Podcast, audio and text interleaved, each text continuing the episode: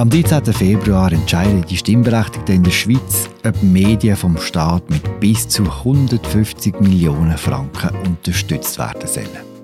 Zum ersten Mal seit sehr langem sind wir Journalistinnen und Journalisten Teil von einer Abstimmung. Und entsprechend aufpassen muss man, wenn man über die neue Medienförderung berichtet.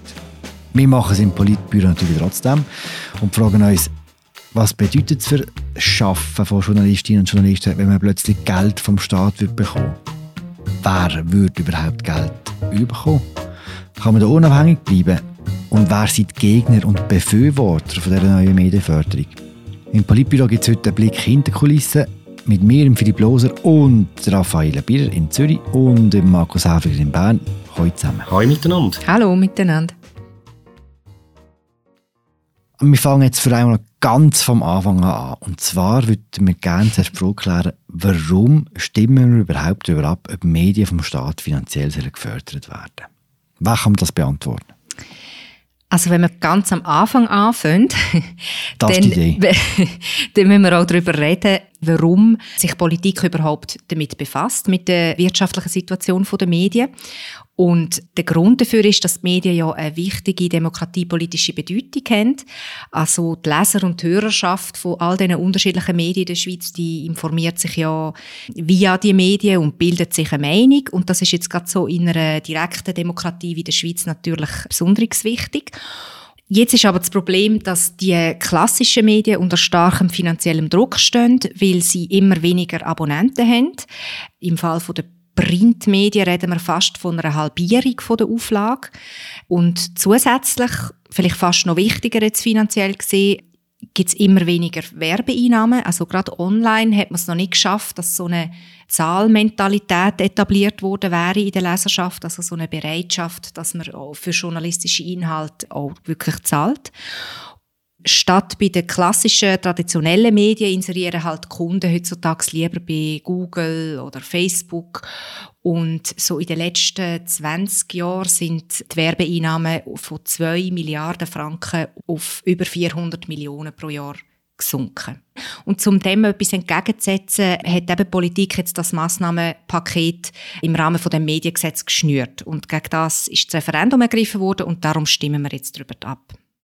Wir stimmen am 13. Februar über das Medienpaket ab. Die Vorlage erhöht die Unterstützung für die einheimischen Medien und stärkt damit die Medienvielfalt in der Schweiz.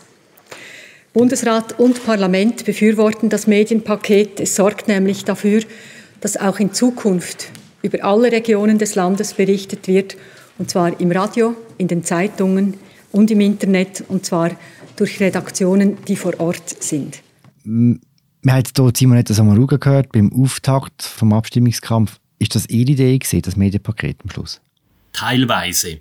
Sie hat äh, einen Teil von diesen Massnahmen gebracht, aber das Parlament hat da noch ein sehr wesentliches Element, wo jetzt auch eines der umstrittensten Elemente ist, ergänzt, nämlich die Online-Förderung. Da wird in Zukunft an Online-Medien, kleine und grosse, direkt Geld geben, sofern die Medien auch selber gewisse Abo-Einnahmen generieren. Und es hängt dann davon ab, wie viel Eignungsgeld sie überkommen und so, wie viel das äh, verdienen, wie viel das sie in Zukunft vom Staat werden überkommen. Zomaruga hat's mehr, und das ist ja vielleicht etwas Interessantes. Man redet jetzt immer davon, es ist etwas Neues. Und das ist einfach teilweise falsch.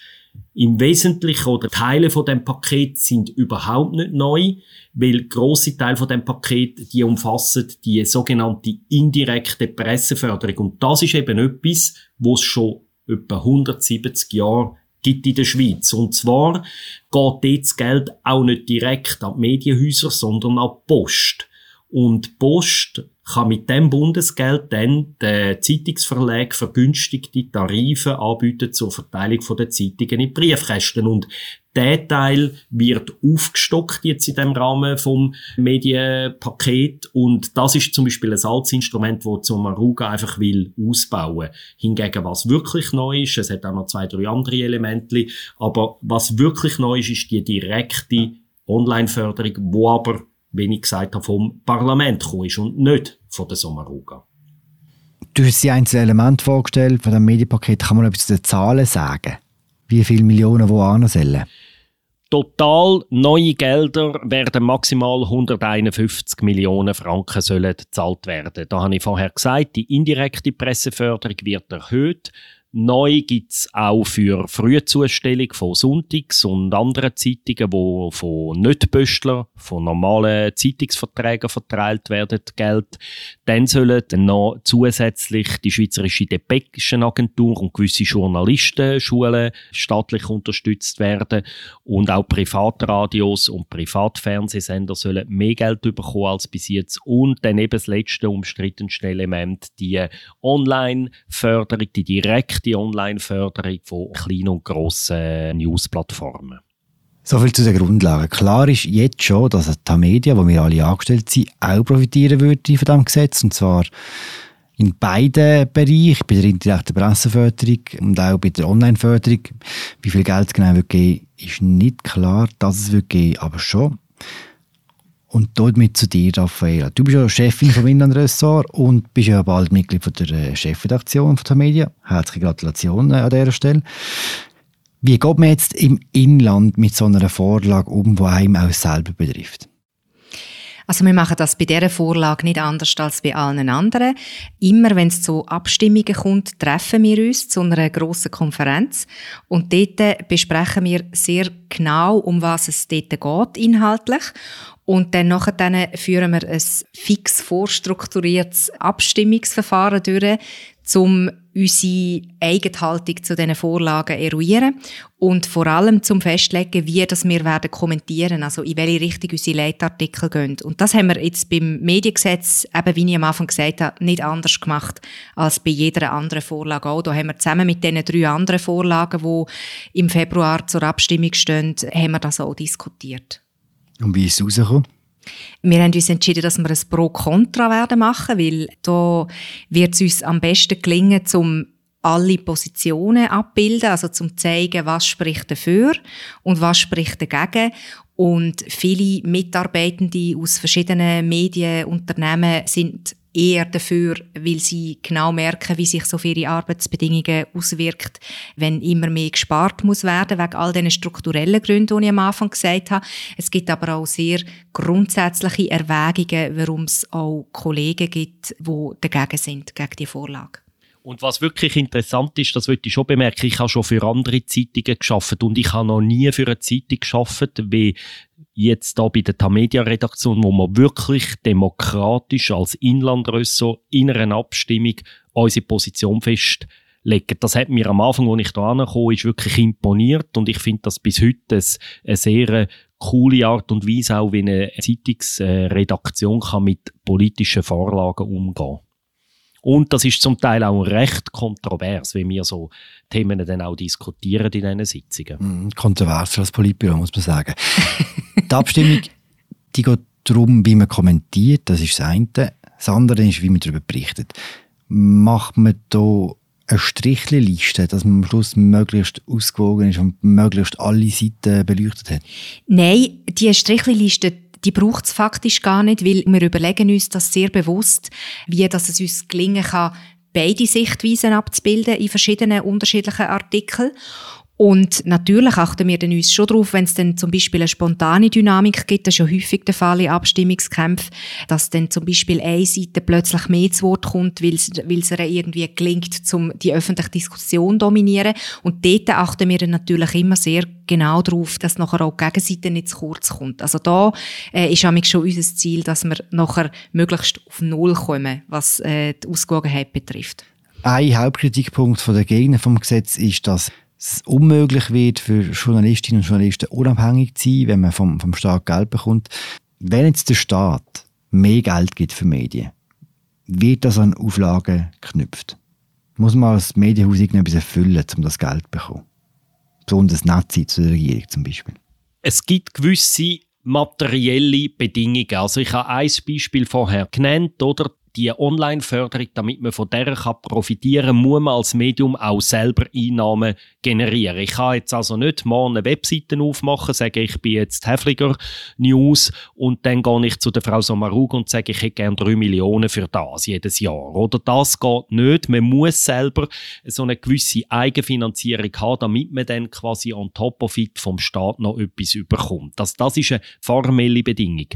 Inhaltlich gibt es keine Bedingungen. Es gibt also nicht in Zukunft irgendeine staatliche Kommission oder irgendwie der Mister Medien, wo sagt, ah, der Tagi ist lieb gewesen, der kommt ein bisschen mehr über als irgendwie der Blick, wo weniger lieb war. Das wird unabhängig von dem zahlt. Aber es ist klar, dass in der öffentlichen Diskussion der Punkt jetzt einen grossen Raum nimmt, weil, und da muss man auch als Journalist sagen, es hat natürlich ein bisschen ein Geschmäckli, das Gesetz. Auch wenn materiell keine direktiv journalistische Einflussnahme da ist, entsteht natürlich oder mag bei einem Teil vom Publikum der Eindruck entstehen, dass wir abhängig werden vom Staat. Da würde ich einfach mindestens in einem Teil von dem Paket einwenden, dass es die Instrumente heute schon gibt, dass sie einfach aufgestockt werden.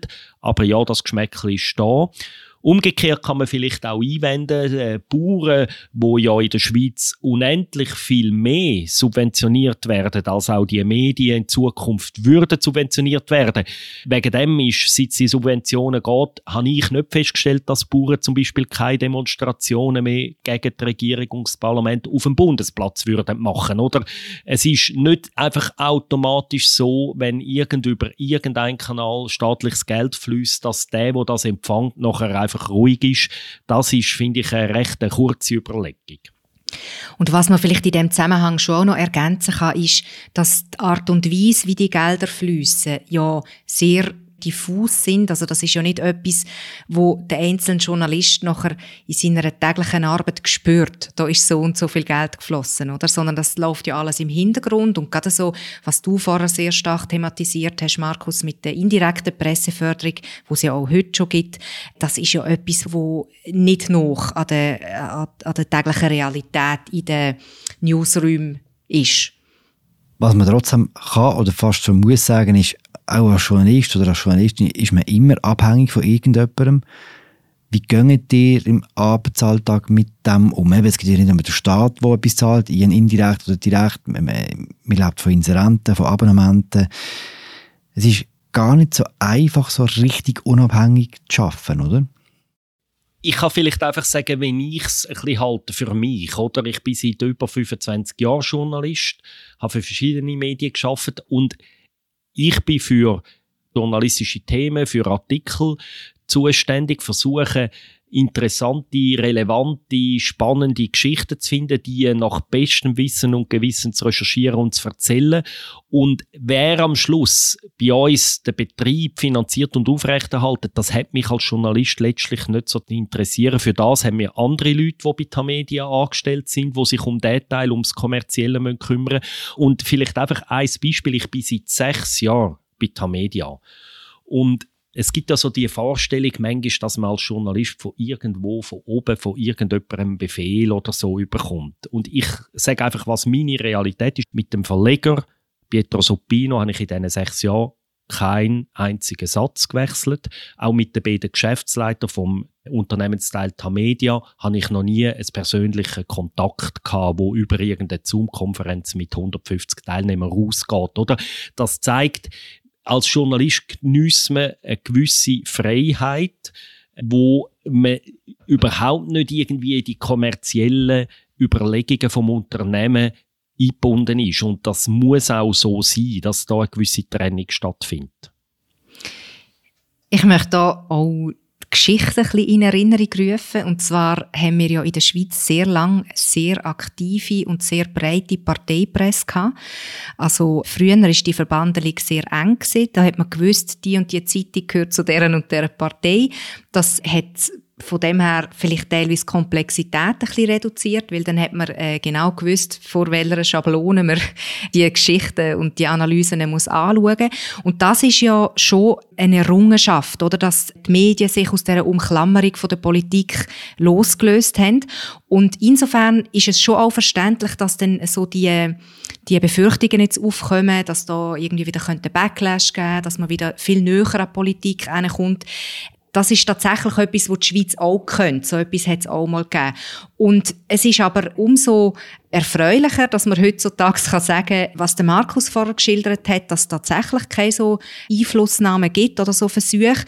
Aber das ganze Feld, also Unabhängigkeit von, von der Politik versus Abhängigkeit, das ist natürlich schon hochkomplex. Also auch in unserem Daily Business ist es ja so, dass beide Seiten einander irgendwie brauchen, oder? Also jetzt gerade im Politjournalismus.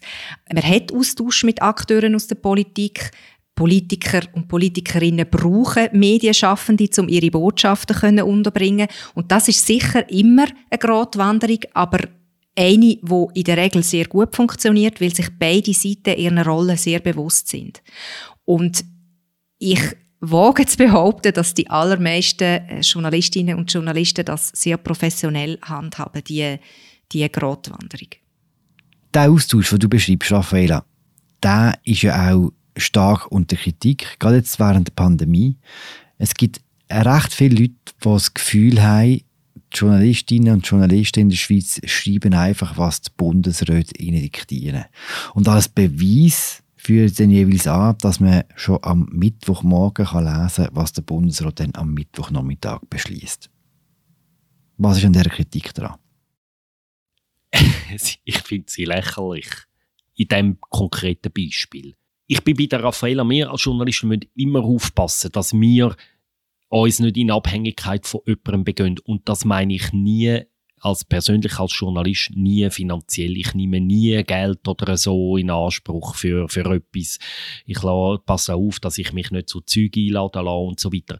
Und wir müssen uns aufpassen, dass wir nicht irgendwie gewisse Akteure zu nahe kommt, die sympathisch finden, dass man nicht mehr kritisch sein kann. Aber das Beispiel, das jetzt immer wieder ist in den letzten Wochen, wegen diesen Indiskretionen aus dem Bundesrat, ich finde es ziemlich lächerlich. Was ist konkret passiert? Einzelne Medien wir auch haben ab und zu einen Tag vorher oder ein paar Stunden vor einem Entscheid gewusst, was der Antrag in der Bundesratssitzung ist vom Bundesrat X oder Y, was für Mitbericht gibt und so. Und dann haben wir das amig in die Zeitung geschrieben oder andere haben das auch publiziert. Da muss ich einfach sagen, inwiefern sollte man da sich in eine Abhängigkeit begeben? Irgendjemand, der die Anträge kennt, das ist irgendjemand aus dem Bundeshaus, aus den Umfeldern der einzelnen Bundesräte, erzählt einem Journalist, dass zum Beispiel der Alain Berset oder der Ueli Maurer oder der Guy Parmelin der oder der Antrag stellt und dann versuchen wir das zu verifizieren mit der zweiten und der dritten Quelle und dann, wenn man genug sicher ist, dass es wirklich stimmt, wenn man also mehrere Quellen hat für die Information, dann schreibt man sie auf. Und da frage ich mich, inwiefern sollte man sich jetzt da in eine Abhängigkeit begeben oder zum Sprachrohr von der Regierung machen? Unsere Aufgabe ist es, Informationen auch zu publizieren, wo eben gerade nicht offiziell von der Regierung kommuniziert werden. Und Berichterstattung über solche Anträge und Mitbericht ist eben der gerade Teil von dem, dass wir eben uns nicht immer vom Bundesrat sprechen lassen, diktieren, wenn wir eine Information sollen publik machen. Es ist gerade Teil von einer Unabhängigkeit, dass wir Züg publizieren, wo die Mächtigen nicht publiziert haben. Und jetzt natürlich kann es mal sein, dass ein Bundesratsmitarbeiter so eine Information mit einem politischen Ziel liegt das kann sein, ist aber nicht immer so. Gewisse Informationen werden auch geleakt, weil vielleicht der, wo es liegt, der Journalist noch sympathisch findet, so oder so. Das, das gibt's alles auch, auch wenn das gewisse Leute nicht glauben wollen. Und am Ende vom Tag ist die einzige Frage, die mich als Journalist darf interessieren, ist, stimmt die Information oder stimmt sie nicht? Ob sie jetzt am Bundesrat nützt oder im Schatten ob sie am Berse nützt oder schadet oder am Mauer nützt oder schadet, diese Frage darf mich schlicht nicht interessieren. Es ist interessant, wenn man dir zulässt, Markus, gell, dass wir jetzt in einer ganz anderen Situation sind plötzlich, dass man sich wie muss rechtfertigen für die eigene Arbeit, dass man wie Teil ist von einer politischen Debatte. Raffaella, mich würde interessieren von dir jetzt, wie nimmst du den anlaufenden Abstimmungskampf um das Medienpaket wahr? Zu dem, was du jetzt gerade gesagt hast, äh, einleitend zu dieser Frage, Philipp. Ich finde das eigentlich sehr wertvoll, dass wir einmal so im Fokus stehen und dass wir auch uns selber äh, müssen hinterfragen dass die Medien nicht einfach immer nur mit Anprangerer und Kritisierer sind, sondern sich durchaus auch mal dürfen überlegen, wie es um ihren Berufsstand steht und vielleicht die eigenen Rollenbilder hinterfragen. Das kann ja eigentlich nur positiv sein. Und ich glaube auch unabhängig äh, davon, wie jetzt der Abstimmungskampf rauskommt, unabhängig davon, ob die Gelder dann von jährlich unter 50 Millionen Franken gesprochen werden.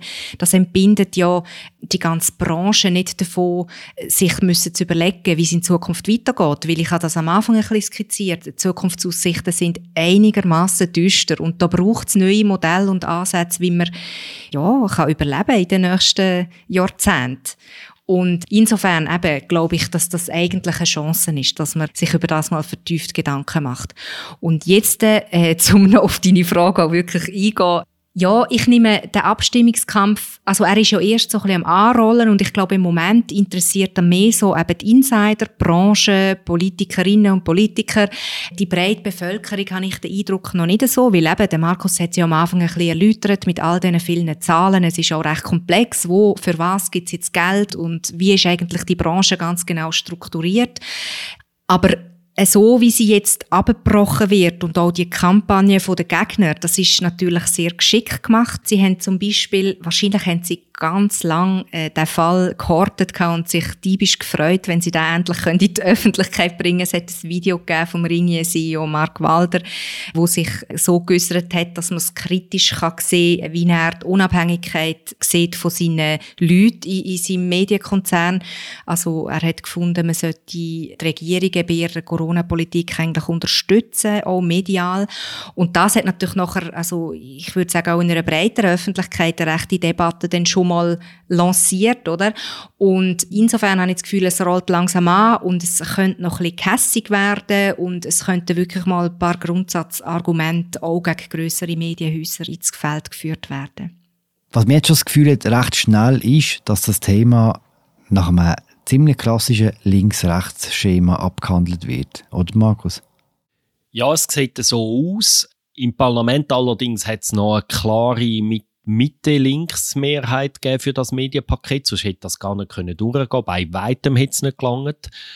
Und jetzt äh, geht es so in einen Links-Rechts-Abstimmungskampf. Die heftigste Opposition kommt von rechts, von ganz rechts und bis Teile von der Mitte. Ja, das ist, das ist ein Faktum. Und hat es eine Auswirkung auf den Ausgang der Abstimmung? Was ja im Moment besonders spannend ist, der Zeitpunkt von dieser Abstimmung. Er fällt jetzt nach fast zwei Jahren Pandemie in einem Moment die, wo die Stimmung eh in der Tendenz gehässig ist, eher politisch, relativ nervelig blank und wo es schon sehr lange Kritik an den Medien gibt, wegen ihrer Berichterstattung in der Pandemie. Oder die einen werfen uns vor, wir sagen viel zu wenig kritisch mit der Regierung, wir hätten viel mehr für mehr Massnahmen sollen kämpfen. Die anderen sagen, wir hätten sollen schreiben, dass das Virus gar nicht gibt und eine, eine Erfindung vom, irgendwie vom Bill Gates ist und so. Oder wir stehen sehr im Fokus wegen der ganzen Pandemieberichterstattung. Wir können es eigentlich manchmal fast niemandem recht machen und das ausgerechnet jetzt die Abstimmung kommt, macht es für die Vorlage zusätzlich schwierig.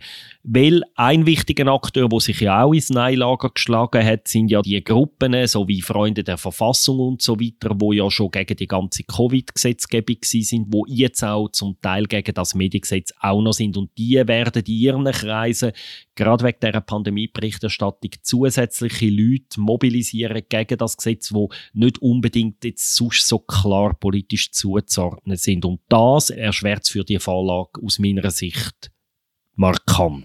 Also was den Zeitpunkt betrifft, kann man eigentlich wirklich nur sagen, das ist der absolute Jackpot für die Gegner. Weil, das hast jetzt du ausführlich beschrieben, Markus, also so die ganze Rhetorik von wegen Staatsmedien, mangelnde Unabhängigkeit von den Medien, das stoßt im Moment auf einen sehr fruchtbaren Boden, wo geleitet worden ist, auch während der Pandemiezeit. Verschwörungstheorien, alternative Medien haben Hochkonjunktur. Die Vorwürfe Fake News, die kommen heute so schnell und schaffen es zum, zum Glaubwürdigkeit auch von klassischen News-Nachrichten so ein bisschen in Abrede stellen. Und insofern glaube ich schon, dass es so etwas Unberechenbares gibt im Moment. Also man hat vielleicht vor einer Weile noch können denken, so ein austariertes, lang im Parlament diskutiertes Mediengesetz, er hat die Chance Chancen an der Urne, aber aktuell hat man das Gefühl, es ist recht unberechenbar, was da noch passieren kann, inwiefern, dass es der Gegnerschaft gelingt, zum eben so das, wie soll ich sagen, eben der, der Boden, den ich am Anfang gesagt habe, um das äh, noch mehr bewirtschaften. Das heißt, euer Tipp ist, es geht runter. Ich denke, dass es also die Umfragen sind ja im Moment teilweise ausgeglichen, teilweise ist äh, das Ja-Lager leicht im Rückstand. Ich würde sagen, ja, es wird schwierig, da für äh, Befürworter ein Ja überzukommen. Ich sehe das ganz genau gleich und äh, ja, insofern sind wir jetzt nicht gerade wahnsinnig kontrovers. Aber sehr transparent. Markus Raffaella, danke fürs Mitdiskutieren. Das war es, unser aktuelles Politbüro. Schaltet noch nicht ab. Bei uns läuft momentan eine grosse Umfrage zu allen Podcasts von Tamedia, zum Apropos, zum Politbüro, zur dritten Halbzeit und so weiter. Den Link zu dieser Umfrage findet ihr im Episodenbeschrieb, im Artikel zum Politbüro und auch unter tagesanzeiger.ch-podcast. Danke fürs Zuhören. Mein Name ist Philipp Loser. Ich habe geschwätzt mit Raffaella Birrer in Zürich und dem Markus Häfliger in Bern, wo bald Häfliger News aufmachen. Danke vielmals. Ciao zusammen. Tschüss miteinander. Ciao zusammen.